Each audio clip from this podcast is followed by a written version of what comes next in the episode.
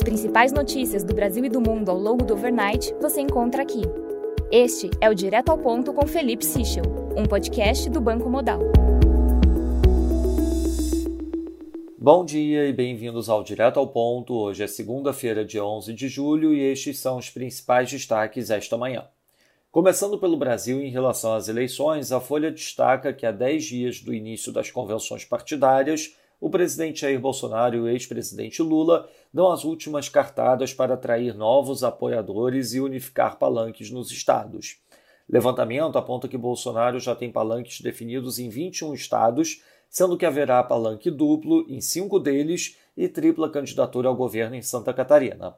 Ainda há negociação em curso para unificação e palanques em outros cinco estados e no Distrito Federal. Já o ex-presidente Lula encaminhou seus palanques em 19 estados e no Distrito Federal, com palanques duplos em quatro deles. Agora atua na costura para unificar candidaturas aliadas a governos de outros oito estados. Os jornais repercutem ainda o assassinato de Marcelo Arruda no sábado e destacam a preocupação com violência nesse ciclo eleitoral. Lembrando a todos que as principais notícias do final de semana foram divulgadas ontem em nosso Before Market Opens. Caso tenham interesse em receber, por favor, entre em contato com o representante da nossa mesa institucional. Passando para o setor internacional, no Japão, as eleições para o Senado confirmam expectativas e dão mais mandatos para o partido governista LDP. Já na China, os dados de M2 mostram avanço de 11,4% year over year em junho, acima do esperado 11% e o maior ritmo de expansão desde novembro de 2016. New Yuan Loans ficou em 2,81 tri, acima do esperado 2,4 tri, enquanto Aggregate Financing ficou em 5,17 tri, também acima do esperado 4,2 tri. A mídia oficial indica que a alta leitura de CPI no final de semana não será impeditivo para mais estímulos. Já em conferência de imprensa, autoridades de Xangai classificaram mais regiões da cidade como alto risco e confirmaram três novas contaminações fora da zona de quarentena. Credores da Evergrande rejeitaram uma proposta de atraso no pagamento de obrigações.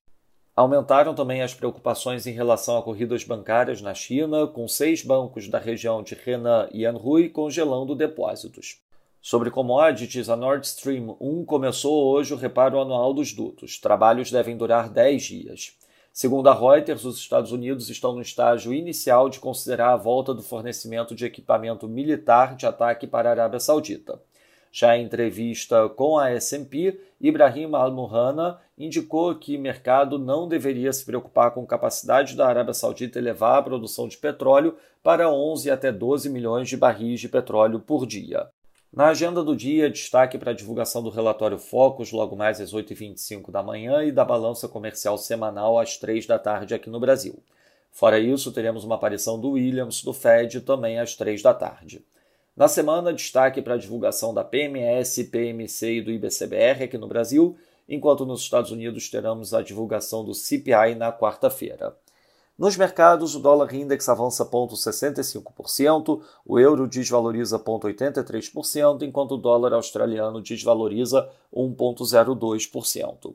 Nas moedas de países emergentes, o peso mexicano desvaloriza 0,36%, enquanto o ramo sul-africano desvaloriza 0,65%. Já no mercado de juros, o título americano de 2 anos fecha 2 basis points, enquanto o título de 10 anos fecha 1 basis point.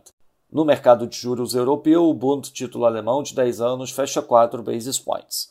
No mercado de ações, o S&P Futuro cai 0,63%, enquanto o DAX cai 0,78%. Já no mercado de commodities, o WTI cai 2,30%, enquanto o Brent cai 1,92%. Essas foram as principais notícias do overnight. Um bom dia a todos. Até o nosso próximo podcast direto ao ponto do Banco Digital Modal Mais amanhã.